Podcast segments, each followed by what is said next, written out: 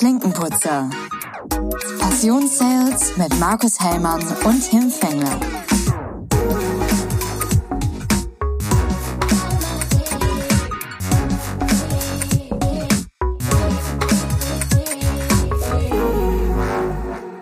Mahlzeit, moin Tim.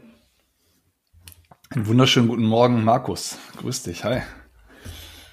Diesmal Na, grüß dich von der Ostsee. Urlauber. ja, genau. Immer unterwegs, der Mann. Immer aus einer neuen Location. Hamburg, Immer Frankfurt, Ostsee. ja, was man nicht alles auf sich nimmt, um, äh, um hier gescheit aufnehmen und podcasten zu können. Ja, ich muss aber gerade sagen, lieber Tim, dass äh, du ein bisschen hakelst bei mir. Ich weiß nicht, ob die da an der Ostsee nicht so ein starkes Internet haben, aber vorhin war besser als wir kurz Hack, Hackeln im Sinne von Sprechen oder vom, vom Bild auch her? Vom Bild her, aber das ist ja für die okay. Zuhörer nicht so wichtig, das Bild. Ja, richtig, genau. Ich hoffe mal, das wird vernünftig aufgenommen und äh, wir können auch noch hinter ein paar Videoschnipsel aus dem Video rausbekommen. Also ich sehe es jetzt gerade ehrlich gesagt nicht. Bei mir steht aber Actual Recording is higher quality. Also anscheinend ähm, wird's, wird ja sowieso bei uns lokal aufgenommen und dann später hochgeladen. Also hoffe ich, dass okay, du äh, das erträgst während der Aufnahme. Ja, ich gucke einfach weg die ganze Zeit. Sehr gut. Wie also, war denn deine Woche bisher? Also du, ja genau, ich bin ja quasi in Elternzeit im Urlaub und ähm, wie meine Woche ist, kann sich jeder wahrscheinlich denken, nämlich grandios. Und äh, ich bin jetzt im Urlaub an der Ostsee mit meiner Familie und habe auch mein Firmenhandy zu Hause liegen lassen. Boah, unfassbar. Boah. Richtig hart, oder? Leben am Limit. Mann, Mann, Mann. Ist wirklich so. Wie war denn, äh, oder wie bin, ist deine äh, Woche? Ja, ich komme gerade aus Spanien zurück. Ich wollte eigentlich auch heute aus Valencia aufnehmen. Ähm, bin am Dienstag nach Madrid geflogen, dann nach Saragossa gefahren, habe dann Dienstag auf Mittwoch auf Saragossa in Saragossa übernachtet und bin dann weiter gestern nach Valencia und hatte aber dann Dienstagabend, bevor wir zusammen essen gehen wollten, ähm, mal auf dem Handy nochmal geguckt, was so abgeht in Deutschland. Und da hatte ich gesehen, dass äh, an Flughäfen Donnerstag und Freitag wieder gestreikt wird. Ähm, also nur, ich glaube, das sind nur die Flughäfen Düsseldorf, Köln, Bonn betroffen. Habe ich doch noch mal schnell äh, von Donnerstag auf Mittwoch umgebucht, dass ich ein bisschen eher nach Hause komme, weil ich habe gerade schon gesehen, der Flug für Freitag wurde schon annulliert und ich würde meine Hand nicht dafür ins Feuer legen, dass die heute von Valencia nach Düsseldorf fliegen. Deswegen sitze ich schon wieder hier im Homeoffice. Ähm, bin ich gestern Abend von Valencia zurückgeflogen. Okay, also konntest du dein Jet-Set-Leben nicht weiter aufrechterhalten? Äh, ja, doch, nur einen Tag eher weg aus der Sonne. 25 Grad. Ja, es sieht richtig Himmel. gebräunt aus. Ja, klar, am Flughafen und so kriegt man viel, viel Sonne ab. ist doch so, wenn man auf Geschäftsreisen ist, dann äh, kriegt man doch richtig, äh, richtig viel mit und äh, sieht viel vom Land und ähm, Habe ich tatsächlich hat viel Freizeit. Diesmal, diesmal wirklich. Ich bin mit dem Zug von Madrid nach Saragossa gefahren. Das sind so anderthalb Stunden. Ähm, erstmal großes Lob an den Zug. Also da die Holzklasse ist bei uns erste Klasse. Ähm, und es gibt auf dem Weg von Madrid, also das ist die Zugverbindung von Madrid nach Barcelona und es gibt nur einen einzigen Halt und das ist in Saragossa und das ist genau in der Mitte. Also du fährst anderthalb Stunden nonstop. Ähm, richtig schön, gut, kannst cool. schön die Landschaft angucken. Ähm, war, war wirklich gut. Also würde ich nächstes Mal nochmal machen. Das hatte mir der Werksleiter bei uns empfohlen, nicht mit dem Mietwagen zu fahren, sondern mit dem Zug. Das Ticket hat 14 Euro gekostet. Auch das mhm. Also das wird man in Deutschland für 14 Euro nie kriegen.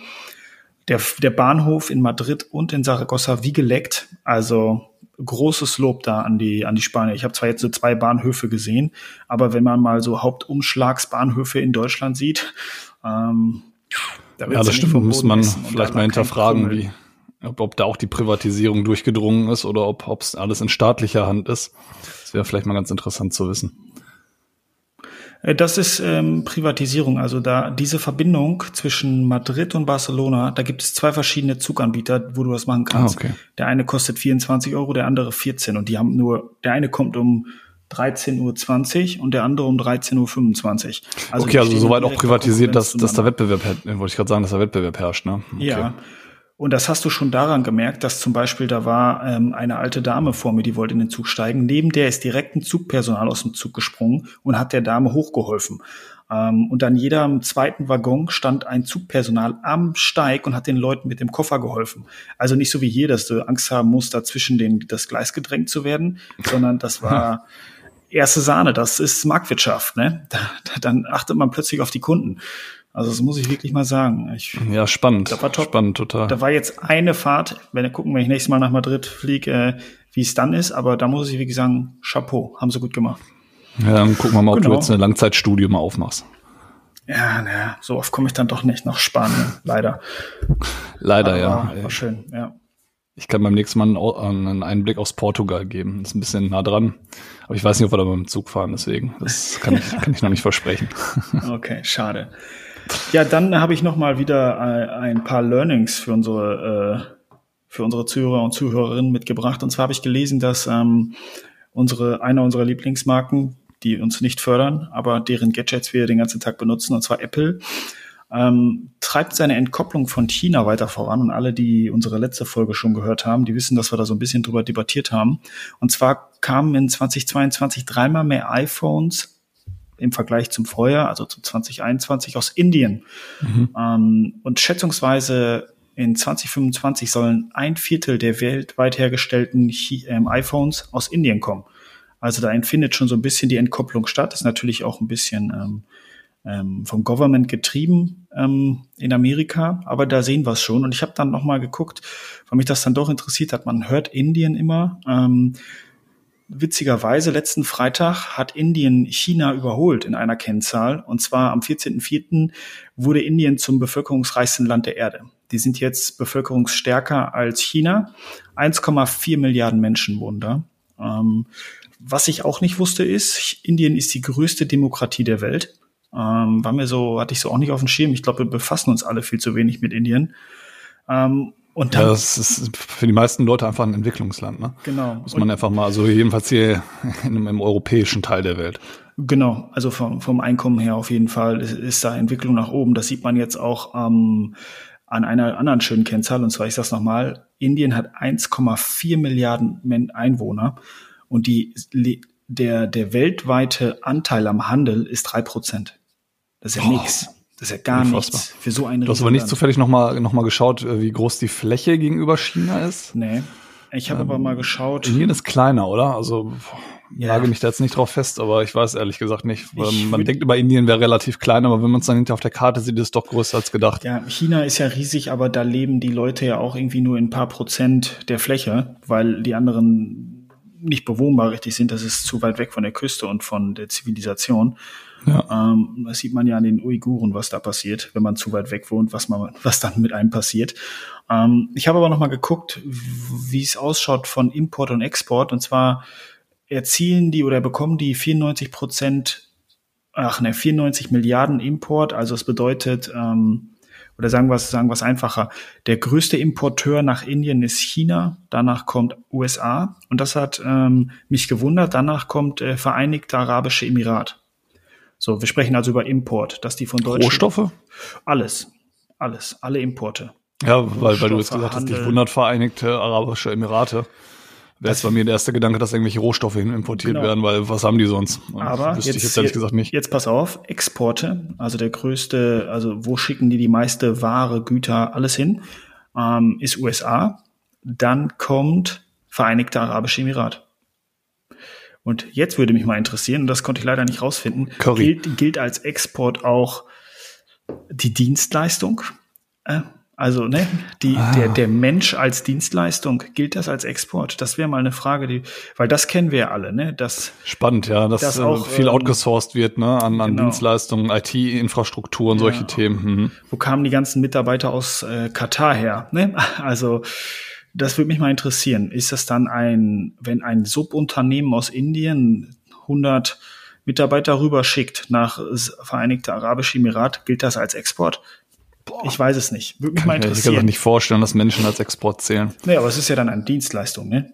Also, dass die, die Dienstleistung gilt das als Export. Müsste man ja, mal, ich habe nicht raus. mal Ware zugezählt. Ich habe es nicht Es ist vielleicht eine Aufgabe für uns, dass wir das einfach mal für ja. die nächste Folge recherchieren, aber das ist cool. Also den Gedanken, den habe ich, hab ich noch nie drüber nachgedacht, ehrlich gesagt. Weil, ja, fand ich, fand ich interessant. Also wir müssen Indien, glaube ich, ein bisschen mehr auf dem Schirm haben allesamt. Mm, ja. Das aber das ist spannend, dass jetzt gerade die Ergebnisse so kommen, vor allem ähm, von Apple, wie viel ähm, Prozent der ähm, iPhones, die iPhones machen ja mittlerweile immer noch, glaub, knapp 50 Prozent des Umsatzes von Apple aus. Und die machen ja, glaube ich, pro Quartal mehrere Milliarden Euro. Und da sprechen wir nicht irgendwie von ein oder zwei Milliarden pro Quartal, sondern die machen irgendwie zwischen 40 und 70 Milliarden Euro Umsatz pro Quartal ähm, und irgendwie 50 Prozent davon machen eben die iPhones aus. Aber dass die, die Produktion nach Indien verlagern, das ist schon ein Thema seit, boah, lass mich nicht lügen, vier, fünf Jahren bestimmt schon. Mindestens. Und jetzt siehst du wahrscheinlich langsam die Früchte. Ne? Du musst natürlich erstmal Maschinen dorthin bekommen, dass die dort produziert werden können, etc. Ähm, aber es ist spannend, dass jetzt so langsam die, die Zahlen dann auch äh, dementsprechend sich anpassen und hochfahren in ja. der Produktion. Aber ne, das, das, das ist ja genau das Thema, ja, was wir auch in der letzten Folge gesprochen haben. Ähm, man sollte sich nicht komplett abhängig machen, aber auch nicht komplett irgendwelche anderen Länder oder Nationen fallen lassen, ähm, weil das dann auch wieder zu anderen Problemen führen kann. Also genau das, was du ja auch in deiner Aussage vertreten hast, dass man schauen muss, dass man sich nicht komplett abhängig macht. Und äh, wenn jemand, ein Unternehmen wie Apple über 50 Prozent der Produkte, der, der Umsätze mit iPhones macht, dann müssen sie einfach sehen, dass sie nicht nur in China produziert werden. Ganz genau. Weil dann, das wäre echt absolut tödlich. Ja. Und ich glaube, da werden jetzt die nächsten Gadgets, also die nächsten Modelle von Modelle äh, oder Produkte von Apple werden dann nach und nach auch diverser aufgestellt. Die fangen wahrscheinlich mit dem iPhone an, weil da die selber auch die meiste Expertise drin haben. Und dann ziehen die kleinere Modelle wahrscheinlich nach, ist meine Vermutung. Ja, die sind ja gestartet, glaube ich, mit dem iPhone SE, mit dem kleinsten, ähm, was auch den geringsten Anteil der, der Stückzahlen, glaube ich, hatte. Damit sind sie gestartet und jetzt ähm, gehen die peu à peu einfach auf die ganzen Standard, auf die Schnelldrehermodelle einfach hoch. Aber wie gesagt, es ist spannend zu sehen. Und es macht absolut Sinn in meinen Augen. Ja.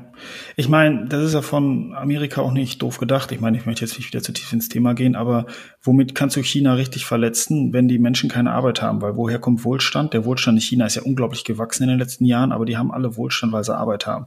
So, mhm. und das bedeutet ja auch, wenn vorher 80 Prozent auch nur in China hergestellt wurden, aber das von 80 auf 50 geht, ne, in den nächsten Jahren, da kann man das vielleicht mit intern kompensieren, aber wenn das immer mehr westliche Staaten machen, dann ja, ist das ähm, vielleicht mich, ein Hebel.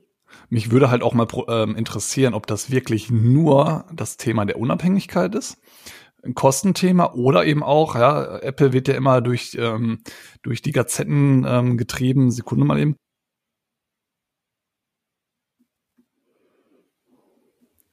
So, ich musste einmal niesen, Entschuldigung, hatte mir kurz mein Mikro gemutet. Er wird immer durch die Gazetten ähm, getrieben, wenn es um Arbeitsbedingungen geht. Und ähm, man hört ja immer, dass Apple extrem viel auch investiert Richtung China um genau das Thema äh, zu verbessern, in die Arbeitsbedingungen dort zu investieren, ist ja hauptsächlich Foxconn, die ja, boah, ich glaube, gefühlt 70, 80 Prozent des Smartphone-Marktes besetzen. Das sind ja auch, ist ja auch Huawei und Samsung etc., die produzieren dort ja auch in, in der gleichen Produktionsstätte. Das ist ja riesig, ist wie so eine Stadt. Ähm, aber da tut sich halt relativ wenig. Man hört ja, dass sich da Leute irgendwie aus Bürogebäuden raus, rausschmeißen, weil da so der Druck so hoch ist. Man kann natürlich, wenn man extern produziert, immer nur ein ja, auf einen geringen Faktor darauf einwirken, was dann hinter die Produktionsbedingungen dort wirklich sind und wie mit den Menschen umgegangen wird. Und das ist halt die Frage, ob das vielleicht auch ein Grund ist, dass, dass man sagt, man verlagert das ein wenig, ähm, um zu schauen, vielleicht ist es in Indien dann einfacher oder besser zu steuern und ähm, die gehen anders mit den Mitarbeitern oder Mitarbeiterinnen um. Könnte vielleicht ja. auch ein Grund sein. Würde mich auch mal interessieren, aber ich denke mal, diesen Einblick werden wir so schnell nicht bekommen, bis da mal ein Kamerateam wieder hingefahren ist. Ja, genau. Der Wallraff mal wieder sich irgendwie den Schnäuzer angeklebt hat oder so. ja, genau. Also ähm, ich, ich habe ich hab noch mal auch auch mal ein zwei Punkte mitgebracht jetzt fürs Vorgespräch. Ähm, unter anderem einmal das Feedback äh, von David, das hatte ich dir auch zugeschickt. Ist einer meiner äh, Außendienst oder ehemaligen Außendienstkollegen bei mir in der Firma und äh, der hatte auch, äh, ich hatte bei Social Media einen ähm, Kommentar ähm, bei Apple Podcasts äh, gepostet, mich dafür bedankt. Und der hatte mir oder uns dann nochmal ähm, bei LinkedIn nochmal eine Nachricht geschrieben mit Feedback, äh, extrem positiv. Also auch nochmal hier an der Stelle danke David, äh, haben uns sehr gefreut, war sehr wertschätzend. Und äh, auch an alle anderen, äh, seid jederzeit herzlich eingeladen, uns auch vielleicht den einen oder anderen Satz mitzuteilen auch wenn irgendwelche Themen schief laufen, wenn die Qualität nicht passt oder, oder wenn ihr vielleicht Themenwünsche hättet. Und das hatte ich von David auch aufgenommen. Ähm, da ging es um Einwandbehandlung. Das habe ich einfach mal in unsere Ideenliste mit eingefügt. Ich glaube, das ist generell immer ein Thema im Vertrieb, was, äh, glaube ich, auch viele Vertriebspodcasts ähm, regelmäßig behandeln. Aber diese Einwandbehandlung oder ähm, diese Argumentation dem Kunden gegenüber und zu schauen, was braucht der Kunde und wie kann ich dann auch auf Einwände des Kunden reagieren, ähm, ist sehr, sehr oft gefragt. Das habe ich einfach mal auf unsere Ideenliste ge gepackt. Ich weiß nicht, ob du das schon gesehen hattest.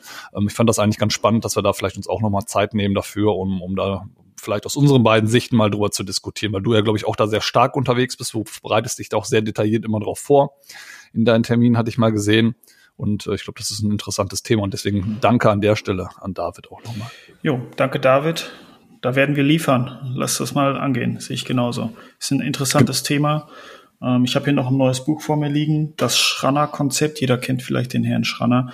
Der ist äh, auch Verhandlungsprofi. Das muss ich mir noch zu Genüge führen. Ja, das gehen wir an das Thema.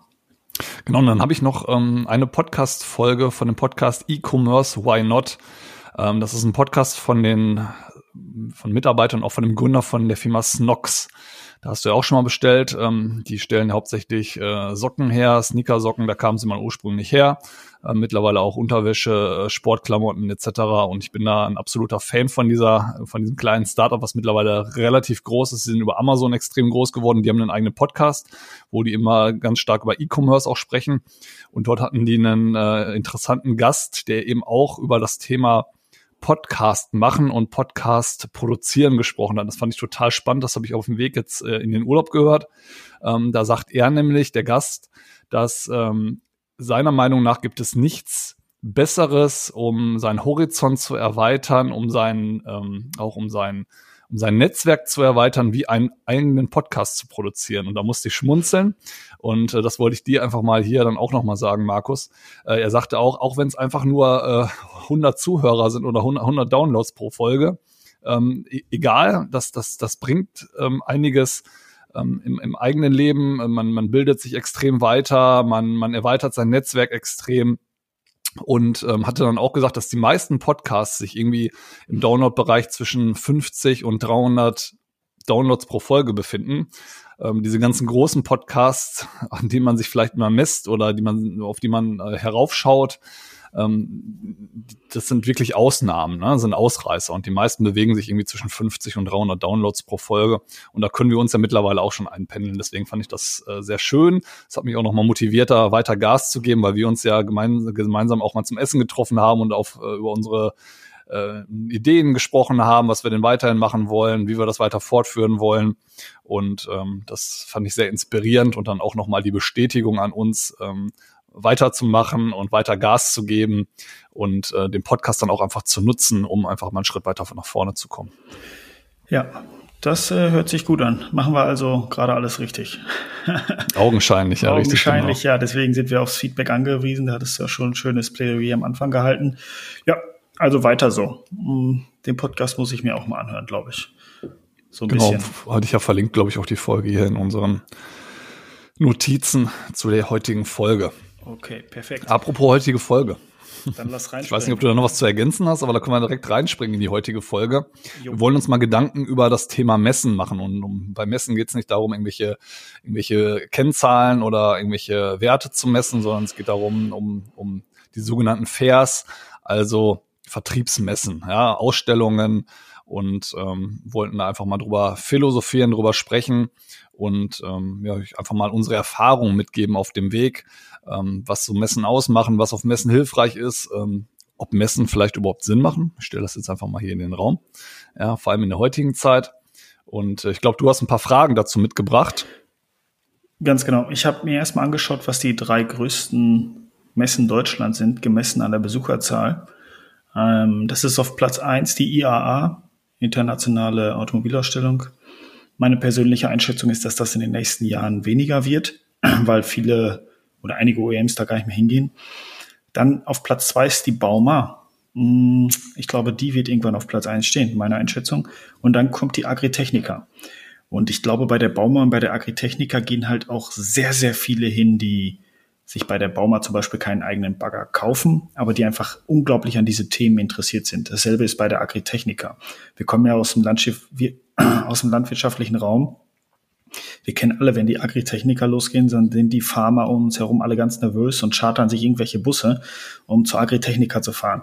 Ähm, ist vielleicht jetzt hier lokal so eine präsente Messe. Ich kenne die auch von der Bauma, weil einige meiner bekannten leidenschaftliche Baggerfahrer sind. Dann ist die Bauma natürlich auch ein Begriff.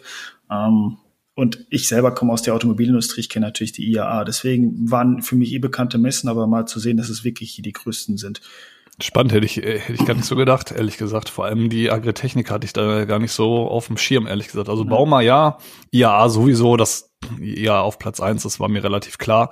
Aber ich glaube auch, äh, du sagtest jetzt, dass viele OEMs da nicht mehr ausstellen. Aber ich glaube, dass das mittlerweile auch eher so eine so eine Schaumesse geworden ist, ne? Also gar nicht so eine auf, auf Technik abzielende Messe oder auf Entwicklung abzielende Messe, sondern wirklich so eine Showmesse, Concept Cars äh, zeigen und äh, extrem auch Endkunden fokussiert mittlerweile, ne? Ja. Und übrigens für Bauma, das ist sogar weltweit die größte. Wusste ich auch nicht. Echt? Mhm. also die Welt, weltweit größte Baumesse. Besucherzahlen. Nee, so wie ich es gelesen habe, generell. Ähm, Aber du hattest doch jetzt gesagt in Deutsch. In so, ah, okay, auf, auf, okay. Ja, wenn okay. auf weltweite Besucherzahlen ist Bauma. Ja, okay. Stand da nicht in dem Artikel mit drin, dass äh, Bauma ja. tatsächlich sogar weltweit ist.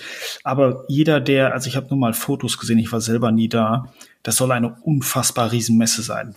Ich meine, wir beide kennen Messen hauptsächlich von in der Messehalle, aber so die Bauma spielt, glaube ich, auch viel draußen ab. Ähm, mhm. Na gut, wenn man die Maschinen so sieht, kann man auch nicht alles in der Messehalle packen. Ähm, aber ja, sehr interessant. Und ja, spannend, aber ich glaube auch, dass vor allem bei, bei den beiden Bereichen die Entwicklung auch in den letzten Jahren ganz stark nach vorne geschritten ist. Also ich glaube, früher war das wirklich nur hier Bagger gucken, auf gut Deutsch gesagt. Und mittlerweile gibt's da ja vor allem, ähm, was, was Landwirtschaft angeht, ähm, ja, so viel Technologien. Wir waren jetzt am, am, am Wochenende bei einer ähm, Stalleinweihung von einem, äh, von einem Zuchthof und äh, da haben man teilweise auch ältere Landwirte gesehen, die gesagt haben, so eine, so eine Technik, das haben wir noch nie gesehen. Ne? Also automatische Fütterung, die Tiere kriegen irgendwelche Chips äh, ähm, rein, reingesetzt, wo dann sofort ähm, die Technik weiß, wie viel Gramm Futter welches Tier bekommt und äh, oh, das ist halt nicht mehr so wie früher. Ne? Und da geht die Technik, also ich glaube, das Thema ähm, Digitalisierung ist da einfach was, was ähm, da ganz stark voranschreitet und deswegen glaube ich, dass es da auch ähm, das, die, die Größe dann auch ausmacht, ne? Ja. Oder generell bei, bei Landwirtschaft, ne? Also wie kann ich meine Felder ähm, bestellen, vernünftig und automatisiert mittlerweile, also die ganzen Maschinen, da brauche ich ja mittlerweile keine Leute mehr, die da drin sitzen. Das passiert ja mittlerweile alles automatisch, dann mit, mit Drohnentechnik, die genau gucken, wo wächst äh, welches Getreide besser und äh, äh, entsprechend Analysen machen über Wärmebildkameras und keine Ahnung was alles. Ich hatte mir da auch mal äh, Berichte vor einem Monat mal durchgelesen. Das ist echt wahnsinnig spannend, was sich da gerade tut auf dem Markt. Ja, ich war auch da. Wir haben uns ja getroffen. Im Viehzuchtbetrieb. Ähm, genau. Ja, ja, war sehr, also so häufig kommt man ja in den Schweinestall heutzutage nicht mehr rein. Ähm, Vor allem nicht ohne Geruch. Ja, nicht ohne Geruch und auch äh, die Hygieneaufnahmen, Auflagen sind ja da auch schon krass. Ist ja auch richtig. Ähm, ne, aber war sehr interessant. Ich möchte mal einmal kurz jetzt zum Thema Messe zurückspringen, vom Schweinestall weg zur Messe.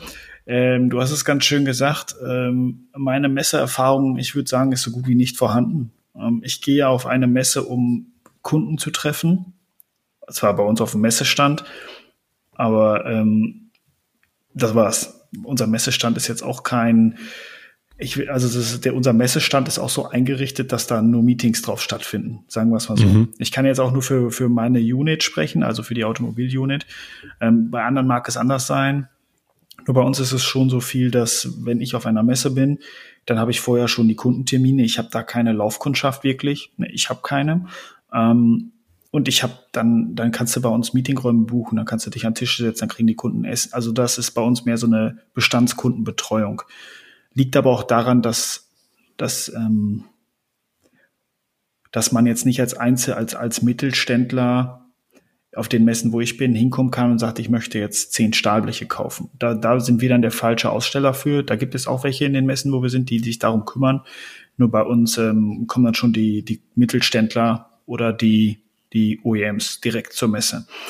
Ähm, ja, es ist also mehr bei uns ein Gesehen und ein Gesehen werden und natürlich so häufig der Start der Preisverhandlungen fürs nächste Jahr. Ne? So jeder, du hast ja dann alle Großen auf einer Messe und dann laufen die Einkäufer von Stand zu Stand, also vom Lieferant zu Lieferant. In Deutschland gibt es halt auch nicht so viele Stahllieferanten ähm, oder in Europa so viele Stahllieferanten. Da wird sich überall schon mal so abgetestet, was so der Markt sagt und dann startet man danach die Wochen in die wirkliche Preisverhandlung. So das, das ist für mich Messe. Ähm, wie, wie oft habt ihr das? Alle zwei Jahre, jedes Jahr. Also es kommt immer so ein bisschen drauf an, ob wir ist uns. Ist das immer die gleiche Messe oder sind das verschiedene Messen? Also wir waren jetzt in Stuttgart, ich, Euroblech und es gibt die Blech Expo bei uns. Die Euroblech ist die, die, wo wir wirklich richtig vertreten sind und bei der ähm, Blech Expo fahren wir auch hin, ohne also das ist in einem großen Konzern immer schwierig zu sagen, ne? wer teilt sich weh den Messestand, das kennst du bestimmt auch bei euch. Ähm, also ich war auf beiden, man kann sagen, auf, auf jedes Jahr eine Messe, so kann man sagen, mhm. ja. Ja, so ist es bei uns ungefähr auch, beziehungsweise ähm, wir haben viele lokale Messen und eben eine äh, große Messe, die halt auch, auch weltweit gilt und äh, die ist alle zwei Jahre und dann halt man je nach Gebiet halt jedes Jahr eine andere lokale Messe gehabt, die zwar auch relativ groß war, Norddeutschland, Ostdeutschland, West- und äh, Süddeutschland, die sind dann immer so ein bisschen unterschiedlich, ob Nürnberg, Essen, äh, Hamburg und ich glaube Leipzig, glaube ich auch. Ähm, und dann schaut man eben, dass man dann einmal im Jahr auf eine Lokale geht und äh, einmal im Jahr oder alle zwei Jahre dann entsprechend ähm, zu der weltweiten Messe, die dann in Frankfurt stattfindet. Genau. Okay. Aber von der Messeerfahrung her, also ich glaube, ich war, ich hatte es mal überlegt, auf sechs oder sieben Messen mit äh, entsprechendem Messedienst dann auch, ja, wo ich dann äh, zwischen drei und fünf Tagen in der Woche dann auch ähm, wirklich dort vor Ort war und dann äh, nicht nur in Konferenzräumen irgendwie saß. Das gibt es bei uns logischerweise auch. Da gibt es auch einige Räume, die man sich dann buchen kann. Aber hauptsächlich geht es dann wirklich darum, die Produkte zu erklären vor Ort. Ne? Ja. Ne? Also dann äh, nicht nur sehen und gesehen werden, sondern wirklich äh, vor Ort am Produkt vorzustellen, was gibt es Neues, was gibt es für Innovationen. Und da kommen dann auch, also wenn man einen eigenen Kundenstamm hat, in der Regel dann auch die eigenen Kunden, mit denen man Termine macht, die dann über eine Messestand führt und äh, dann wirklich da richtig Vollgas gibt. Und das sind dann auch immer sehr, sehr, sehr, sehr anstrengende Tage, muss man wirklich sagen. Ja, das glaube ich. Das glaube ich. Also vielleicht, um da auch auf das Thema, in das Thema reinzukommen, das Thema Vorbereitung. Ähm, wie bereitet man sich auf eine Messe vor? Kann ich auch in zwei, drei Sätzen kurz meine Vorbereitung sagen? Das ist bei mir wie ein Kundentermin. Also ich habe ja einen Kundentermin, ich bereite mich darauf vor wie ein Kundentermin und das Thema, was ich platzieren will, das bereite ich vor. Es gibt natürlich bei uns auch Messe-Kickoffs, die sind aber dann mehr so, bitte bucht die Räume richtig, ähm, wir haben Personal, daran könntet ihr euch wenden, wer Getränke essen möchte. Wir haben an dem Tag eine Standparty, das Hotel buchen. So, es ist dann aber auch so, dass du nicht abends auf der Messe bist. Also dann geht man mit einem mit, mit Kunden auch auch auswärts dann essen in der Umgebung der Messe. Also es findet sich bei uns nicht so. Wir haben nicht so einen richtigen Messedienst so wie ihr. Ähm, deswegen da mal die Frage, wie wie bereitet ihr euch vor und da vielleicht den Eingang? Habt ihr eine vorbereitete Kommunikation? Also so ein richtiges Kick-Off-Event, wie man das so hier und da mal hört? Ja, genau. Also bei uns ist es immer, dass wir in der Regel, je nachdem, also wenn es um die weltweite Messe geht, haben wir immer zwei Wochen vorher, äh, gibt es zwei Tage in der Regel oder zwei halbe Tage ähm, Messe-Kickoff, wo dann alle Außendienste, alle Vertriebler deutschlandweit eingeladen werden. Also wie gesagt, ist bei der weltweiten Messe so. Komplett Deutschland, alle Außendienstler, Niederlassungsleiter, ähm, ähm alle Vertriebler, außer die Innendienstkollegen und Kolleginnen, ähm, kommen werden dann alle eingeladen gemeinschaftlich und dann gibt es ein richtiges Messe-Kick-Off mit ähm, ja, Produktvorstellungen, da kommen dann die ganzen Produktmanager, sind dann auch alle vor Ort, stellen ihre Produkte vor, die die in den letzten Jahren entwickelt haben, die dann auch zum ähm, Messetag dann entsprechend auf der Messe stehen. Es wird alles prä präsentiert, ähm, es gibt äh, Essen, es gibt dann auch eine Abendveranstaltung, also wirklich so ein Zusammenkommen, ähm, so einen richtigen Kickoff, wo dann nochmal allen bewusst wird, in was für einer ja, muss man einfach mal ganz klar sagen, geilen Firma arbeiten wir jetzt überhaupt, ähm, was für coole Produkte haben wir am Start, ähm, Produktdaten, wir können mit den Produktmanagern richtig ins Gespräch reinkommen.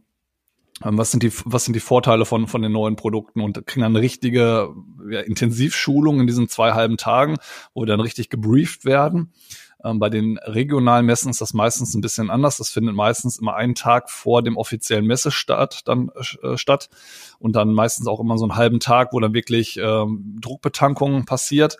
Und äh, das ist dann einfach unsere Vorbereitung. Ähm, wir bekommen dann natürlich auch entsprechende Unterlagen zur Verfügung gestellt, die wir dann auch auf der Messe, wenn wir möchten, auf dem iPad dann dabei haben können, wenn wir uns noch nicht ganz sicher fühlen. Ähm, und äh, ja, genau, das ist dann eigentlich immer die Vorbereitung. Also ein, ein halber Tag oder zwei halbe Tage mit Übernachtung und Abendveranstaltung, ähm, wo wir dann wirklich alle Informationen zu allen neuen Produkten und Produktneuerungen dann einfach mitbekommen. Ja. Okay, du, du hast gerade gesagt, ihr, ihr habt dann auch, auch Messedienst, wird dann an diesen Tagen auch klar aufgeteilt. Du, Tim, bist bitte dann und dann präsent am Stand und an dem Tag kannst du auch mal selber die Messe besuchen oder wie läuft das ab? Ja, also bei, uns ist es in der Regel so, je nachdem, ob du ein eigenes, ein eigenes Kundengebiet hast, bist du sowieso auf dem ganzen Messestand unterwegs, weil unser Messestand ist schon nicht gerade klein. Ja, also dann, dann bist du ja auch eigentlich für deine Kunden in der Regel da oder eben für Kunden, die ähm, dort betreut werden müssen. Ähm, da, da, da ich seit jetzt über einem Jahr kein äh, festes Kundengebiet mehr habe, sondern überregional unterwegs bin, habe ich jetzt zum Beispiel einen Bereich zugeordnet bekommen, in, in einem, einem Standbereich, wo ich mich aufgehalten habe. Und wenn du dann wirklich Standdienst hast, dann werden dir Tage zugeteilt. Also Beispiel von montags bis äh, donnerstags. Ähm, und dann hast du in der Regel auf dem Stand zu sein und äh, die Kunden zu betreuen und äh, dort entsprechend die Produkte vorzustellen und weiterzuhelfen. Wenn du dann aber sagen möchtest, ich möchte gerne mal einen Messerundgang machen, dann gibt es bei uns äh, technische Möglichkeiten. Jeder hat entsprechend so eine, so eine Chipkarte, da kann er sich an so einem Terminal auschecken und dann eben sagen, hey, ich bin eben auf dem Messerundgang unterwegs und ähm, dann wissen die Leute auch am Empfang Bescheid, wenn mal jemand nach einer Person fragt, wo ist er gerade, ne, Pipi-Pause, ist er gerade Mittag machen oder ist er jetzt gerade auf einem Standrundgang, um sich vielleicht auch mal die Wettbewerbe anzuschauen. Genau, aber in der Regel, wenn du Standdienst hast, bist du an den Tagen auf dem Stand und kannst dir dann die Zeit eben für deine Themen außerhalb nochmal selber nehmen. Und auch wenn du Meetings oder so buchst, dann sagst du halt einfach, du bist gerade im Meeting. Ja? Und dann hast du die Möglichkeit eben über diesen über ähm, diese, dieses Ausstempeln quasi über diese Karte an diesem Terminal kannst du dann selber eben die Informationen an den Empfang einfach weitergeben. Genau. Okay, das heißt, ähm, abgesehen, gut, ihr habt dann natürlich eine große Messestand, ihr habt richtig Messedienst, das heißt, da bin ich jetzt gerade schon, das ist ganz raus aus meiner Welt, das, das kenne ich so gar nicht. Ähm, habt ihr auch einen Dresscode? Ja, auch das. Ähm, vor allem bei der weltweiten Messe äh, sind wir alle eingekleidet worden, alle im gleichen Outfit, alle mit dem gleichen Auftritt, damit eben ja wir ein einheitliches Bild einfach ergeben, ne? was dann auch abgestimmt ist mit unserem CD, also unserem Corporate Design. Ähm, sieht also jetzt, beim letzten Mal sah es wieder grandios aus, äh, von, von, den Sneakern bis übers Hemd. Ich glaube, das hattest ähm, du auch gepostet dann bei LinkedIn, richtig? Ja, ich hatte, glaube ich, ein Foto gepostet von oben, wo alle Mitarbeiter, die an dem Tag auf dem Stand waren, quasi aus der Vogelperspektive dann hochgeschaut hatten. Ja. Das hatte die Kollegin von Social Media gemacht. Das war echt cool. Also es sieht, und das, das machen mittlerweile auch viele. Also bei uns in der Branche ist das gang und gäbe. Äh, vor allem die, die großen, ähm, die großen Player im Markt, die haben das eigentlich alle du merkst halt, äh, so je kleiner die Firmen dann werden und je kleiner die Stände dann auch werden, merkst du, dass äh, das Thema Dresscode dann ähm, relativ flexibel gehandhabt wird. Aber die großen Player, wirklich die großen Hersteller in unserer Branche, die, die haben das alle. Ach, krass. Krass. Ist das dann auch so, dass ihr eine klare Message bekommt, die ihr allen Kunden sagen sollt? So, was ist eure, eure Vision oder was, was, habt ihr so eine klare Message, die ihr die pro Messe, also jedes Jahr eine neue Message, die ihr gegen Kunden Ja, also man, ja, es gibt dann immer ein Messe-Motto. Ähm, das, das gibt es eigentlich auch immer jedes Jahr. Das, ja, das ist im Endeffekt äh, so, wir haben ja quasi so, ein, so eine übergeordnete Message, die wir transportieren wollen bei uns im Unternehmen. Da gibt es für jede Messe nochmal so, so ein Untermotto quasi. Ne? Und ähm, man darf sich das jetzt aber nicht vorstellen, wie, dass wir jetzt wie bei Scientology irgendwie gebrieft werden und dann irgendwie Gehirnwäsche bekommen und dann irgendwie so eine Message mitnehmen, die wir nur transportieren dürfen, sondern es geht einfach nur darum, dass jeder sich, glaube ich, bewusst ist, was wir transportieren wollen, was für eine Message wir transportieren wollen. Ich glaube, das, das, das wird es ja bei dir auch einfach geben. Ähm, das hat, glaube ich, jedes Unternehmen so eine, so eine äh, Unternehmensidentifikation und das, das weiß auch jeder Mitarbeiter und jede Mitarbeiterin. Aber so, es gibt dann halt so ein Untermotor, aber ich würde das jetzt gar nicht so, so hoch bewerten, ehrlich gesagt. Ich glaube, jedem, der in einem äh, Unternehmen im Vertrieb arbeitet, muss die Message bewusst sein, was das Unternehmen einfach Richtung Kunden ausstrahlen möchte und das musst du dann einfach auf dem Messestand auch verkörpern. Ja, und äh, das, das tun in der Regel auch alle. Ja. alle. Ja. Okay, ja, das ist ja schon wichtig. Ne? Also ich sag mal, wenn dann ähm, jetzt in diesem Thema oder in diesem Messe, in die, an diesem Messetag oder in dieser Messewoche das, das Thema Sustainability, Nachhaltigkeit, grüne, grüne Energie pushen möchte, dann finde ich es auch schon wichtig, dass jedem das Motto so im Kopf ist, dass man, egal was man erzählt, dass, dem, dass der Messebesucher, der vielleicht nur eine Stunde auf deinem Stand ist, danach direkt sagt, ach, ich war ja bei XY und da war ja das, das, das, die haben eigentlich nur über diese Themen gesprochen. Das, das, das will man ja als Unternehmen, dass sie damit ja. weggehen, um vielleicht auch das Bild im Kopf des Kunden zu ändern. Ne? Also ähm, ich habe ja die, die Leute wissen ja, ich bin in der Stahlindustrie. Bei uns ist es jetzt natürlich auch das Thema Sustainability ganz hoch und bei uns ist das Motto äh, Smarter Steel for ähm, People and Planet. So, also ja. ja, bei uns heißt es halt seit Jahren schon für die Zukunft des blauen Planeten. Ne? Also ähm, das, das, das zieht sich aber vom Produkt äh, über den Messestand, über den Auftritt, dann auch Messekleidung. Ne? Dann, dann hast du halt äh, Sneaker an, die, ähm, die entsprechend zu, weiß ich nicht, äh, 70 oder 80 Prozent aus nachhaltigen Materialien gefertigt worden sind. Ne? Also das, das zieht sich von A bis Z durch und ähm, das bekommst du einfach mit und du kommst gar nicht dran vorbei, sagen wir mal so. Mhm. Ja, also das Unternehmen richtet sich darauf ja seit Jahren schon aus, das bekommst du als Mitarbeiter mit und dass es einer der Key-Botschaften ist. Und ich glaube, das ist ja egal, in welchem Markt man jetzt aktuell schaut, dass das Thema Nachhaltigkeit, das Thema ähm, auch das Thema Klima ähm, und, und weitere Themen, vor allem uns in der Branche, also wir sind in der Heizungsbranche unterwegs, also da, da braucht man, glaube ich, keinem mehr erklären, dass es da wirklich darum geht, um das, äh, um, um die Umwelt zu schonen und um, um einfach ähm, ich sag mal, äh, den, den, den Drive jetzt hinzubekommen, vor allem im, im Bereich der Gebäudetechnik einfach äh, möglichst nachhaltig zu werden. Und ja, das, das hast du in allen Bereichen von A bis Z. Und da, ja, wie soll ich es ausdrücken? Da, da bleibt dir gar nichts anderes übrig, als, als dass dir das aus den Augen rausquillt. Ja. ja. Okay, das gut. Aber ich, ich glaube, das, ich glaube, das kommt, kommt drauf an, ob du in einem kleinen oder einem großen Unternehmen arbeitest. Ja, ja, ne? Also äh, ich, wenn wir jetzt jemanden mal dabei hätten, der in einem Unternehmen arbeitet, der irgendwie 20, 30 äh, MitarbeiterInnen hat, ich glaube, da wäre die Perspektive noch ein bisschen eine andere. Also ich äh, denke, dass wir beide in größeren Unternehmen arbeiten, dass das schon relativ ähnlich ist und äh, dass vor allem, was die Unternehmenskommunikation angeht, je professioneller und je größer so ein Unternehmen ist, desto besser stellt sich das Unternehmen natürlich auch auf. Ja, und ähm, dass das bei uns selbstverständlich ist, ist klar. Ich glaube, die Perspektive von einem kleinen Unternehmen wäre da vielleicht nochmal ganz äh, interessant. Ja, das wollen die Kunden aber auch sehen. Da müssen wir uns auch nichts vormachen. Ne? Also wenn, wenn, wenn ein Kunde zum Global Player geht, dann erwartet er diese Professionalität. Dann kannst du da nicht rumlaufen, ne? wenn ihr da tausend Leute auf dem Stand habt, tausend Mitarbeiter, dann könnt ihr nicht da rumlaufen wie ein kunterbunter Haufen. Das funktioniert einfach nicht. Ähm, und deswegen erwartet der Kunde auch ab einer gewissen Größe die Professionalität. So, das ist einfach so und das, das müssen wir dem Kunden dann auch geben. Und das, das, da bezahlt er für und da hat er auch ein gutes Recht drauf in meinen Augen. Ähm, um da jetzt mal, wer sind denn dann die klassischen Messebesucher bei euch? Sind das die, ähm, du hast gesagt, du, ne, aus der Heizungsbranche, sind es dann die Klempner, sind es die Großhändler? Ähm, wer, wer ist der, sind das die richtigen Entscheider oder sind es auch vornehmlich ähm, ja, nicht Produktmanager von anderen Unternehmen. Also wer ist der klassische Besucher eurer Messe, eures Standes, nicht der Messe, sondern eures Standes? Also das wirklich, äh, alles, was du jetzt gerade erwähnt hast, ist mit dabei. Ne? Okay. Ähm, das auch nochmal ergänzend dann auch das Thema Endkunden. Also bei der internationalen Messe ist es so, dass es von montags bis donnerstags eben für Fachbesucher geöffnet ist und freitags für Endkunden geöffnet ist. Und äh, man hat natürlich auch dieses Jahr in den Tagen sehr viel Gespräch mit Endkunden gehabt, was dann vielleicht aber auch ähm, Fachleute waren, die eben aus der Perspektive des Endkunden gekommen sind, um sich da beraten zu lassen. Also die Beratungen waren extrem viele, dass man gesagt hat, in der Heizungsbranche ist gerade so viel Unsicherheit durch, Polit durch Politik und äh, auch Energiepreissteigerung, dass es da einfach extrem viel Know-how gibt, was nachgeholt werden muss.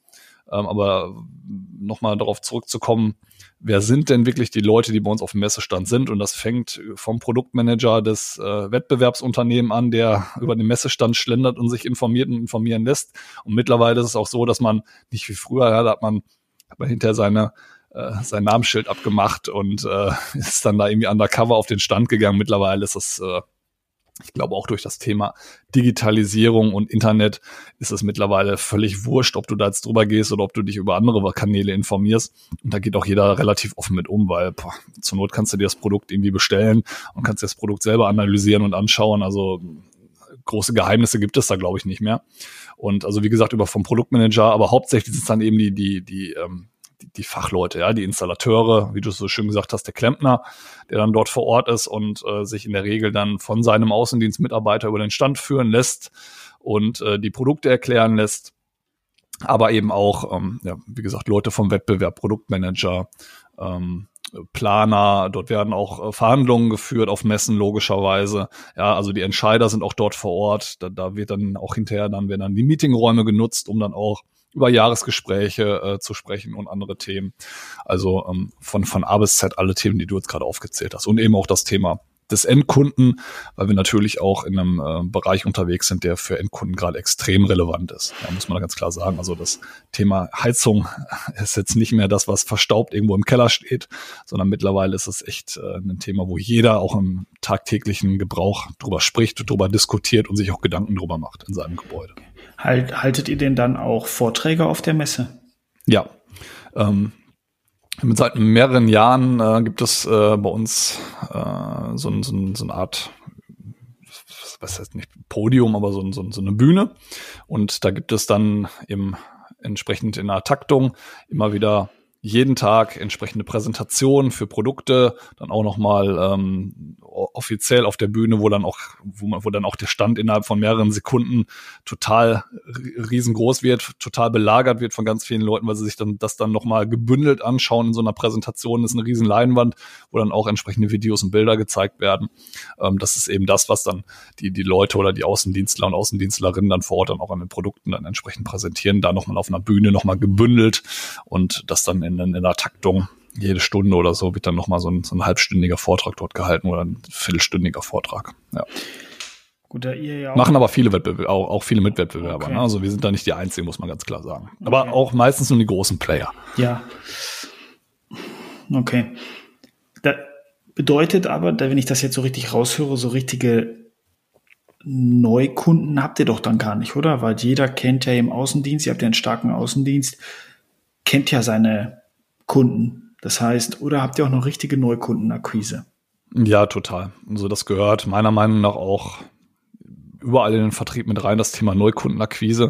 Zwar nicht äh, unbedingt, wenn man auch Bestandskunden hat, zu 100 Prozent, aber Neukunden hast du halt überall. Du hast überall neue, äh, neue Installateure oder neue Firmen, die sich gründen, die natürlich auch solche Messen dann gerade nutzen, um sich, um sich ähm, erst zu informieren, ne? um so die ersten Netzwerke zu, zu generieren, um die Fühle auszustrecken. Was könnte mein richtiger Partner sein? Wer hat das richtige Gesamtportfolio ähm, für mich? Ähm, wer spricht genau die Themen an, die mich interessieren, die wichtig auch für mich sind? Und äh, da sind natürlich Messen ideal für. Und äh, vor allem, wenn man auch im Vorfeld schon zu solchen Neukundenkontakte geknüpft hat, nutzt man natürlich dann auch als Außendienstler, Außendienstlerin genau diese Messen, um die Leute einzuladen, ja, um den Leuten dann auch das Gefühl zu geben, hey, du bist herzlich willkommen bei uns, um da auch, ähm, ja, ich sag mal, den, den Flock einzurammen und zu sagen, hey, ähm, wir haben eine gemeinschaftliche Partnerschaft, die können wir aufleben lassen. Wir sind eine partnerschaftliche Firma, wir sind ein partnerschaftliches Unternehmen, um äh, zukünftig auch gute Geschäfte miteinander zu machen. Und da gibt es eigentlich nichts Besseres als so eine Messe, vor allem wenn man ein großes Unternehmen ist, um einfach so zu zeigen, hey, guck mal, wer wir sind, ja, um sich auch vernünftig zu präsentieren. Wenn man natürlich so eine kleine Klitscherbude ist mit drei Leuten auf dem Stand, weiß ich nicht, ob das dann immer so, so ähm, ist auch wichtig, aber äh, ich glaube, um richtig Kunden zu überzeugen und wenn du wirklich ein imposantes Gesamtbild hast, dann ist eine Messe einfach genial. Und das Thema Neukundenakquise, Neukundengewinnung gibt es bei uns durchgängig. Vor allem, du hast auch viele Kunden, die beim Wettbewerb gerade unterwegs sind, ja. Und da muss man mal ganz klar sagen, muss zur richtigen Zeit am richtigen Ort sein. Und es gibt auch Leute, die eigentlich Wettbewerbskunden sind, über die Messe gehen, aber sagen, ich bin vielleicht nicht ganz zufrieden mit meinem bisherigen Partner. Und ich bin so mit einem Auge auf der Suche nach einem neuen Partner. Und deswegen ist es total wichtig, auf einer Messe jeden von A bis Z äh, hundertprozentig auch ähm, zu betreuen und ihm hundertprozentig das Gefühl zu geben, wir sind eine Einheit, wir sind ein geiles Unternehmen und auch wenn du jetzt vielleicht gerade beim Wettbewerb bist, ja, auch wenn du mal nicht zufrieden bist, wir sind jederzeit da und äh, wir haben jederzeit ein offenes Ohr für dich und wir unterstützen dich zu jedem Zeitpunkt. Und ähm, sofort zu wissen, wenn man mit seinem jetzigen Partner nicht zufrieden ist, sofort Buderos, äh, jetzt habe ich. jetzt kommt die Leidenschaft durch. Ja, ja, jetzt kommt die Leidenschaft durch. Also so, sofort ähm, ja, den, den, den anderen Partner im Hintergrund einfach zu haben. Ja? ja. Darum geht's dann einfach. Ja, das ist doch schön. Also man muss ja auch sagen, Tim, wenn, wenn, wenn man wenn die meisten Vertriebsmitarbeiter so brennen für das Unternehmen wie du, also wir haben beide schon mal darüber gesprochen, dass man irgendwann automatisch zu den Farben greift, ähm, wo, wo auch das, wo man den ganzen Tag, sage ich mal, was man immer vor sich hat. Ähm, also, was ich jetzt meine, liebe Zuhörerinnen und Zuhörer, ist, dass äh, wir teilweise Farben tragen, die doch sehr nah an die an das Corporate Design des Unternehmens. Ja, ich habe jetzt auch schon wieder dunkelblau an. Ja. das ist äh, ja dann doch teilweise auffällig oder man man sieht nur noch Sachen, die die interessant sind fürs Unternehmen, wo man arbeitet. Ich finde das total gut, deswegen ich höre dir total gerne zu, wenn du da diese Leidenschaft hast und deswegen äh, hat mich das sowieso schon gewundert. Du merkst das auch immer bei mir, Tim. Mir fällt es auch unglaublich schwer, nicht das den Namen zu sagen. Wir hatten mal irgendwann so ein bisschen gesagt, ah, wir halten das raus aber da, da wir doch sehr auch präsent in LinkedIn sind, wissen sowieso die meisten, wo wir. Ja, arbeiten. spätestens, wollte ich gerade sagen, ja. spätestens da ähm, genau. stolpert man sowieso drüber. Ja. Und wir haben ja auch das über das Thema Corporate Influencer gesprochen. Also warum sollte man auch nicht diesen Kanal dafür nutzen? Und äh, ich, wie gesagt, wir sind ja auch teilweise einige Jahre bei den Unternehmen unterwegs. Und warum sollte man nicht äh, das teilen, worauf man einfach stolz ist? Und, ja, es ist so. Ähm, das, das, das sind wir von A bis Z ähm, und äh, das, deswegen alles alles halb so wild. Trotz alledem wollen wir keine Werbeveranstaltung daraus machen. Aber ja. wie gesagt, das Thema Neukunden ist, äh, ist kontinuierlich mit dabei, ist kontinuierlich auch ein Thema, womit man erfolgreich sein kann, ja, weil ähm, vor allem im Bereich der, der Handwerksbetriebe hast du halt auch äh, total großes Nachwuchsproblem, was halt gerade auch ein Problem in unserer Energiewende im Land einfach ist. Ne? Und da ist gerade ein richtiges Ziehen und Stechen um jeden neuen Kunden und da geht es einfach darum zu sagen, hey, wir sind die Geilsten, einfach mal auf ganz äh, gut Deutsch ja. zu sagen. Wir sind die Geilsten und wir sind die Besten und jeder will bei uns kaufen, auf gut Deutsch gesagt, ja. ja. Und das muss man auch gesamtheitlich einfach rüberbringen. Und jeder muss das auch, ja, da sind wir wieder bei intrinsischer Motivation, das muss bei jedem ja, im, im, in sich drin leben und das muss man nach außen auch transportieren können. Ich glaube, das ist ja. ganz wichtig. Und dafür sind Messen einfach ideal, ja. Und ich ähm, hatte ja vorhin einfach mal so ein bisschen die Behauptung reingestellt, brauchen wir überhaupt noch Messen? Ja. ja. Ähm, ich, ich das, das möchte ich nämlich auch einfach mal zur Diskussion stellen, vielleicht mal deine Meinung dazu hören, weil ich, ich weiß es ehrlich gesagt nicht. Also du, du merkst, wie ich dann dafür brenne, dann doch irgendwie und das macht mir Spaß und das ist cool. Andererseits denke ich mir halt, eigentlich muss man als Unternehmen dahin kommen, dass man auf keinen Messen präsent sein muss, sondern wenn man was vorstellt, ist man selber die Messe. Ja? ja. Ich vergleiche dann auch immer gerne ähm, die Firma Apple damit. Die haben ihre, äh, ihre, ihre verschiedenen Präsentationen zwei, dreimal im Jahr, wo die ganze Welt hinschaut. Und äh, das ist eine eigene Präsentation bei denen auf dem Firmencampus und ähm, haben dann ihre äh, äh, Worldwide Developer Conference einmal im Jahr, wo die ganzen Entwickler alle einladen und dort äh, Neuigkeiten zur Software präsentieren. Aber die sind die Messe, ja. Und die, die finden nicht auf der CES in Las Vegas statt oder so. Das war mal ganz früher so. Aber mittlerweile sind die die eigene Messe. Und äh, ich glaube, das ist viel, viel wichtiger.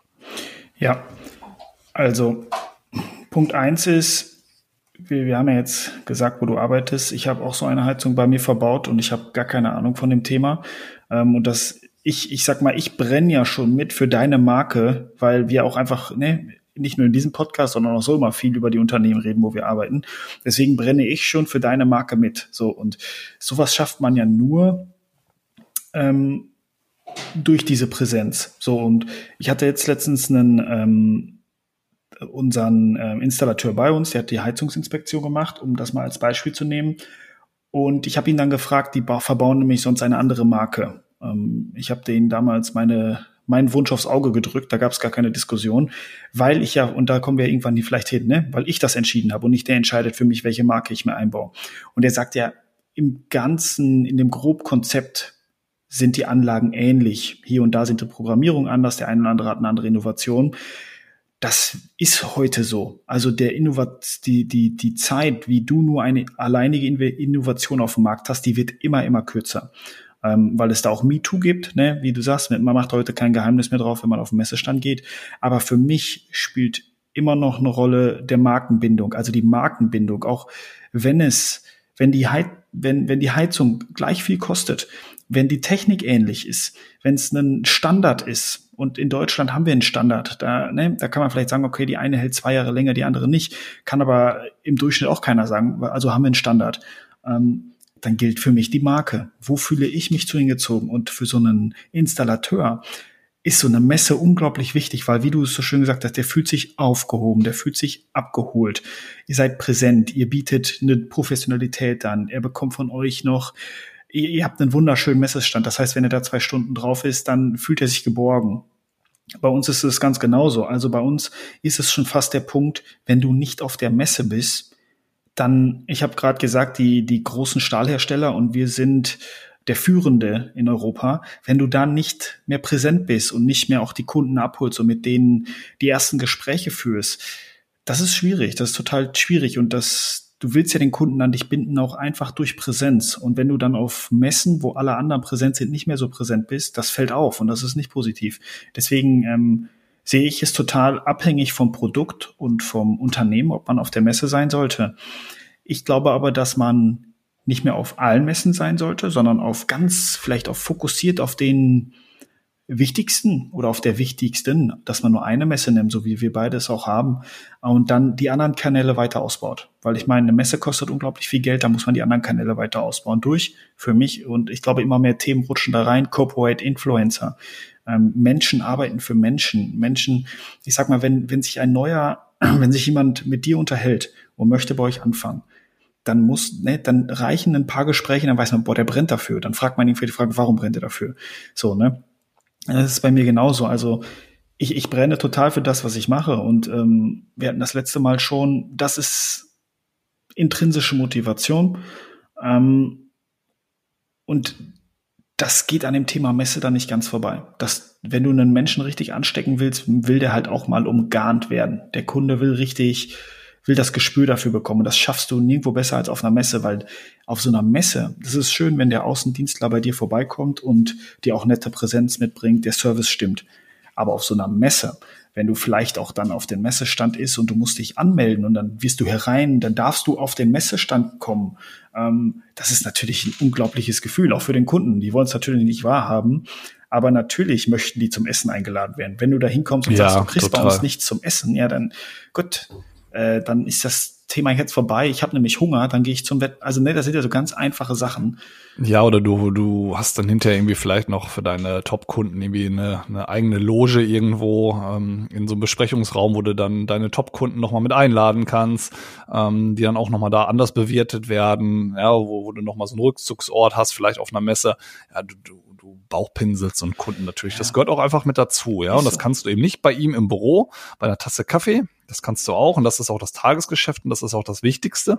Aber nochmal das i-Tüpfelchen oben drauf zu geben, ist natürlich so eine Messe ideal dafür. Und äh, deswegen glaube ich, ist so diese These, braucht man überhaupt Messen?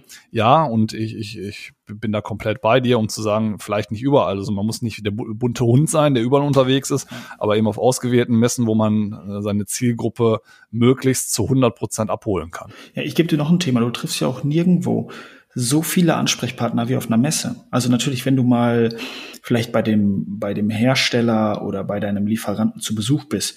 Aber wenn man sehr international aufgestellt ist, ähm, du müsstest bei mir schon sehr viele Standorte bereisen, damit du alle deine Ansprechpartner, die du irgendwie mal hattest, kennenlernst. Ähm, und auf so einer Messe sind doch viele bekannt, wo man dann sagt, guck mal hier, da ist der Kollege, der hat mich doch letztens im Urlaub vertreten, komm mal hier, stell mir da mal vor, da habt ihr auch mal Gesicht dazu. Und wir haben auch eine Abendveranstaltung, äh, das war jetzt im letzten Jahr so, da waren wir die einzigen in der ganzen Messehalle, die, die noch da sein durften. Da hat jeder ein Bändchen bekommen. Ähm, dann standen Securities am Eingang und dann äh, durften nur die rein, die bei uns waren. Da war mit Live-Musik, ihr macht das ja auch so. Aber das ist natürlich schön. Und dann bei so einem Wein abends spricht man nochmal miteinander. Dann kann man nochmal bei uns auch die Forschung, Entwicklung mehr reinziehen. Denn ja, das ist einfach schön das gehört für mich total dazu, um, um die Kunden auch an einen zu binden. Und das ist, das ist eine perfekte Übergang dann auch zum Netzwerken wieder von unserer letzten ja, äh, Episode, natürlich. die wir hatten. Ja, das, das, äh, das eine ähm, kommt da mit dem anderen dann wieder zusammen. Also das Thema Messen und Netzwerken sind natürlich zwei, zwei Punkte, die, die einhergehen. Deswegen ist es vielleicht auch ganz gut, dass wir diese Folgen jetzt gerade hintereinander gemacht ja, haben. Ne? Geschickt.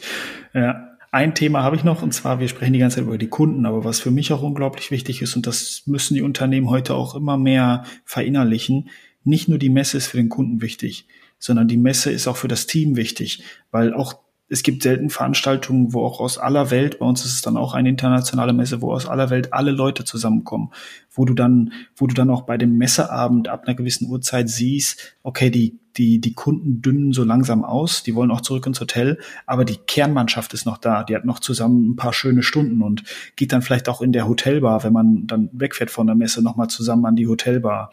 Ähm, oder meistens ist es ja so der erste Abend, wenn alle anreisen, dann treffen sich alle an der Hotelbar und das ist unglaublich schön. Ähm, ich habe es total genossen letztes Jahr. Ähm, da einfach die Leute, die man nicht so häufig trifft, auch aus einem ganz anderen Bereich, zum Beispiel aus dem Industriebereich mal kennenlernt. Ähm, also ich finde, es ist für Kunden wichtig. Natürlich, das ist der Hauptfokus der Messe. Aber diese Randbenefits, die man durch so eine Messeveranstaltung hat, die sollte man nicht außer Acht lassen. Ja, das, also, wie du schon sagst, für, fürs interne Miteinander, das ist unersetzlich, muss man wirklich ja. sagen. Ich hatte das ja vorhin schon erwähnt, vor allem dann auch, wenn es dann zwei Wochen vorher zum Kickoff geht. Ich, ich sag dann immer meinen ganzen Kollegen und Kolleginnen, ja, da wird einem erst erstmal dann wieder nochmal, wird man nochmal so eingenordet, in was für ein geiles Unternehmen man einfach arbeitet. Ja. ja. Und dann auch mit den Mitarbeitern, Mitarbeiterinnen zu Netzwerken, ähm, auch über private Themen einfach mal zu sprechen, das, das äh, erzeugt ja eine ganz andere Bindung zueinander. Und ähm, ja, man, man ist einfach, hat auch viel mehr Kontakt zu seinen Arbeitskollegen und Kolleginnen als zu seiner eigenen Familie teilweise. Und deswegen sollte man sich auch verstehen und dann vielleicht mal beim Bier auch gemeinsam nochmal äh, ja, das eine oder andere, einen oder anderen Satz austauschen und äh, zum Netzwerken, auch intern ist es einfach grandios und es macht wirklich Spaß, ja, muss man echt sagen. Und das sind dann auch Geschichten und Erlebnisse, die man dann hat, wo man dann auch über Jahre drüber erzählen. Ne? Das ist ja auch gerade das, das Witzige daran. Ähm, man erlebt ja dann auch irgendwelche Themen irgendwie an einem, an einem gemeinsamen Abend beim Bier beispielsweise an der Theke, ähm, die man sich dann auch noch mal zwei, drei Jahre später erzählt. Und das sind dann so Verknüpfungen, wo man von lebt, ne, langfristig. Ja. Ja, wir reden jetzt noch drüber, dass wir den Rotwein leer gemacht haben am Messestand. ja, siehst du, richtig, genau. Ja. ja. Und äh, was ich auch ganz klar sagen muss, ähm, das nochmal hier in den Raum werfen muss, auf Messen lernt man verkaufen, meiner Meinung nach. Ja. ja? Also es gibt nichts Besseres als ähm, einfach frisch auf eine Messe geworfen zu werden und sich mit dem Kunden dann wirklich am lebenden Objekt auseinanderzusetzen, Diskussionen zu haben äh, und die Produkte dann in, sag mal, Anführungsstrichen anzupreisen. Aber meiner Meinung nach kann man am besten oder am besten lernen zu verkaufen, wenn man auf einer Messe unterwegs ist, Messestand hat, ähm, also Standdienst hat und da wirklich aktiv wird, ja, weil man da wirklich dazu gezwungen ist, sich damit auseinanderzusetzen. Man kann sich nirgendwo verstecken, ähm, man hat aber vielleicht den einen oder anderen, die eine oder andere Kollegin, ähm, die man vielleicht nochmal fragen kann zu gewissen Themen. Ähm, dann, man hat quasi so eine Art Fallback, aber trotz alledem ist man dann hinterher der, der Mittelpunkt steht und der wirklich dann aktiv auch äh, verkaufen und präsentieren muss. Und ähm, ich kann mich noch damals erinnern, als ich in den Außendienst, äh, in den Vertrieb im Außendienst gegangen bin. Ich glaube, zwei, drei Wochen später hatten wir eine Messe. Und äh, da kam irgendwo eine Kollegin zu mir und sagte, es ist so, als hättest du nie was anderes gemacht. Ja, weil du da wirklich aktives äh, lernen musst und dich damit auseinandersetzen musst. Und ich glaube, schneller kann man es einfach nicht lernen. Ja. Würde ich, würde ich, würde ich so unterschreiben. Ähm, und da kommen wir auch zu meinem letzten Punkt. Und zwar möchte ich jetzt nochmal von dir ein, zwei, drei Tipps haben, die du aus deinen Jahren Messeerfahrung gesammelt hast, wo du sagst, es können auch nur einfache Basics sein. Ähm, aber was du sagst, das ist unglaublich wichtig für jemanden, der frisch auf die Messe geschmissen wird, zum Beispiel.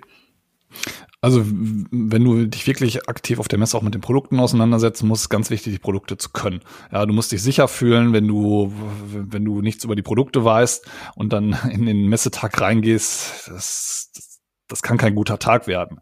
Ja, lernen ein paar Key Facts auswendig, vielleicht auch ein paar Daten auswendig, wo du vielleicht weißt, da könntest du nachgefragt werden und das gibt dir einfach Sicherheit, ja, wenn du, wenn du diese, diese Dinge sofort weißt, außer Pistole geschossen, das bringt dir einfach Sicherheit das ist total wichtig. Äh, ein anderer Tipp ist meiner Meinung nach immer eine Packung Pfefferminz in der Innentasche vom Sakko zu haben. Ähm, wir haben da immer so, so Pfefferminzbonbons und äh, das ist immer sehr, sehr hilfreich, um wenigstens auch immer ja, ein bisschen, bisschen Geschmack im Mund zu haben, weil man auch durch das ganze Sprechen äh, extrem austrocknet, regelmäßig was trinken gehen. Ist vielleicht dann auch in dem Zuge mit den Pfefferminz ganz wichtig, ähm, weil schon so ein Messetag relativ anspruchsvoll ist, muss man ganz klar sagen. Ja, also nach so einer Woche Messe ist man echt geschlaucht. Und äh, der, der letzte Tipp ist auf jeden Fall, kauf dir, kauf dir keine Schuhe, die du ähm, das erste Mal auf dem Messetag trägst. Ja, das äh, geht nach hinten los. Oder nimm eine Packung Blasenpflaster mit. Das ja, aber äh, ja, hab einfach Spaß. Ja, hab Spaß. Äh, lass es auf dich zukommen. Bereite dich halt gut vor. Nimm's aber dann auch nicht äh, zu verbissen. Ich glaube, das ist auch ein ganz großer Punkt, sich da nicht so stark reinzusteigern, ähm, sondern Spaß daran zu haben, ist, glaube ich, Nummer eins, würde ich wirklich sagen. Nummer zwei ist, bereite ich äh, in gewissen Keypunkten sehr gut vor. Und Nummer drei ist das Thema, ja, äh, trink genug und äh, habe nochmal eine Packung Pfefferminz irgendwo in der Tasche. Ich ja. glaube, das sind so die drei größten Punkte und der allergrößte ist einfach, hab Spaß dran. Und äh, genau. wenn du das auf dich zukommen lässt und wirklich äh, Spaß haben willst, dann, dann hast du es auch einfach. Ja. In, in meinen Augen ist es auch, ähm, die, das ist jetzt, natürlich bereite dich auf die Produkte vor, aber die Kunden wollen entertained werden. Das heißt, sei einfach ein guter Gastgeber und dann laufen die Sachen rund, würde ich sagen. Also kümmere dich einfach drum, dass deine Kunden auch was zu trinken haben. Einfach so, als, als wärst du bei dir zu Hause. Da bietest du den Leuten ja auch einen Kaffee an, ein Stück Kuchen, ein Mittagessen, was auch immer. Ähm, das, das hat bei uns, wenn, also ne, wenn man jetzt mal sagt, okay, wir haben ja jetzt nicht so die, die Laufkundschaft und dann, ich sag mal, an so einem Messetag habe ich dann fünf Termine. Aber das ist jedes Mal so, man geleitet die, die Kunden dann auf den Messestand, man platziert sie an einem schönen Tisch, man bestellt Getränke, man redet erstmal über Gott und die Welt, dann fragt man noch immer was zum mit. Also das ist wirklich so, man lädt sie in dein Zuhause ein, in unser Messestand sozusagen. Unser Messestand ist dann auch nicht auf einer Fläche, also ist auf einer Fläche, aber der ist komplett auf einem Podest, so und dann zweitagig, dass es wirklich wie so ein Gebäude aussieht. Ähm, und auch nur das haben wir. Also wir haben nur dieses Gebäude. Und ähm, ja, das, das wäre dann von mir nochmal, gib dir einfach Mühe, dass die Leute denken, sie, sie werden wirklich wertgeschätzt bei dir. Ja, Gast, Gastfreundschaft ist ja ganz wichtig und äh, gebe ich dir recht, wenn du eben keine Produkte hast, wo du dann über den Stand flanierst und dann die ganzen Themen alle präsentierst und zeigst, ähm, aus deiner Perspektive ist es natürlich dann noch wichtiger, die Leute wirklich zu umgarnen und einzuladen, äh, wenn es wirklich eher darum geht, die Leute dann in Konferenzräumen an, an Tischen zu platzieren und die dann wirklich zu bewirten und gastfreundlich zu sein. Ähm, das, das sollte in beiden Varianten wichtig sein, aber bei dir dann nochmal wichtiger, weil du ja ähm, dieses ganze Produktthema vielleicht da aktiv nicht auf dem Stand hast. Es gibt ja unterschiedliche Stände ja. einfach. Ja. Aber es macht unglaublich Spaß. Also deswegen bin ich da auch bei dem Punkt, es, äh, es muss Spaß machen. Also geh da offen dran an die Sache. Ähm, ich finde es unglaublich schön, dann so auch selber die Getränke zu holen und auch so zu tragen. Also ich mache das total gerne. Da fühle ich mich immer, ja, dann, dann ich denke immer, dass die Kunden dann merken, dass mir das wirklich Freude bereitet, sowas die da zu bewirten, weil es macht ja auch einfach Spaß. Genau. Ja, und, und unterm Strich, mal ganz ehrlich, wenn du Spaß am Vertrieb hast, macht dir, machen die auch Messen Spaß. Also ja. ich kenne keinen Vertriebler, der sagt, boah, ich habe keinen Bock auf eine Messe. Ja, vielleicht am fünften Tag sagt er irgendwann, mir tun die Füße weh und ich bin kaputt und ich will nach Hause. Das verstehe ich. Aber die meisten, die sind so angezündet, vor allem am ersten Tag. Ähm, das ist einfach ein Vertriebler-Ding, ja. ja Den ganzen voll. Tag quatschen, die Leute überzeugen, die Leute begeistern. Das ist, das ist das ist typisch Vertrieb. Ja. Und wenn dir Vertrieb Spaß macht, macht mir in der Regel auch Messen Spaß. Ne? Also da, da, da auch einfach an, an, die Leute, die vielleicht nicht im Vertrieb stecken, ähm, die wir ja auch hauptsächlich ansprechen wollen mit unserem Podcast. Hey, habt da keine Angst vor, vor Messen oder sonstigen Themen. Ähm, wenn euch Vertrieb Spaß macht, machen euch schlussendlich auch Messen Spaß. Ja. Und da, das könnt ihr vielleicht auch so ein bisschen als Identifikation nutzen. Ja, wenn man schnell auf so eine Messe kommt, wie es bei mir damals war, ähm, die Kollegin, die sagte, ja, das äh, macht den Eindruck, als hättest du nie was anderes gemacht, war für mich auch eine absolute Überzeugung zu sagen, hey, ich bin hier richtig. Ja, das ist ja dann auch eine Wertschätzung einem gegenüber, so, so, so, so, eine, so, so ein Feedback zu bekommen einfach. Ja. ja. Ja, ja, sehe ich auch so. Es ist nur schwierig, also Messe Spaß macht, ich finde, für mich macht eine Messe Spaß, wenn man wirklich ähm, auch was zu tun hat auf der Messe. Ne? Also wenn zum Beispiel, ich bin da, ich bin da ganz ehrlich, wenn, wenn ich an einem Tag die Termine durch habe und ich habe drei, vier Stunden zwischendurch, dann redet man mit Kollegen oder man tatsächlich, man zieht sich nochmal in eine Ecke zurück und arbeitet weiter, ähm, sodass bei uns auch so ein, so ein bisschen Hybrid ist. Ne? Also bei uns ist, ist nicht nur, man hat, weil da wir keine Laufkundschaft haben, habe ich dann zwischendurch halt auch mal eine Pause und dann setzt man sich selbst mal mit Kollegen zurück, bespricht Projekte. Also so kann eine Messe halt auch sein. Ne? Also vielleicht mal den ja. anderen Blickwinkel. Wir, wir setzen uns dann auch als Team zurück. Man trifft ja dann auch nochmal unterschiedliche Leute, setzt sich dann in, in, an einen Tisch und bespricht nochmal so Projektthemen oder wo stehen wir gerade. Ähm, oder man hat halt ganz normales Tagesgeschäft, was man dann trotzdem nochmal betreuen muss. Ähm, das ist dann bei uns auch Teil der Messe, dass man sich zurückzieht und auch seine Themen ist. Und wenn man keinen Termin mehr hat, dann man ist bei uns nicht fünf Tage auf einer Messe in meinem Bereich, sondern nur so, wie du deine Termine selber legst. Äh, ja, bin, bin ich komplett bei dir und ähm, machen wir uns nichts vor. Also wenn ich äh, irgendwie acht Stunden auf dem Messestand bin und von den acht Stunden nur sechs Stunden äh, oder nur zwei Stunden was zu tun habe, ähm, dann macht der, der, Tag auch keinen Spaß, wenn ich mit Begeisterung da reingehe. Ja. Also du musst schon was zu tun haben. Dann, das ist so wie in der Schule, ja, wenn, wenn in der Schule tolle Themen dran kamen und äh, der Stundenplan das hergegeben hat, dann hat es Spaß gemacht.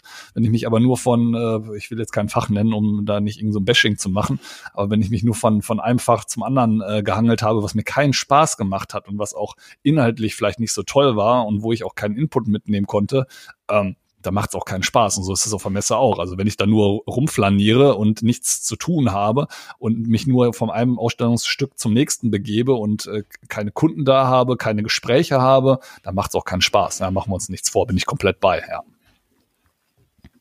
Sehr gut. Tim, ich würde sagen, dann haben wir es. Sehr gut.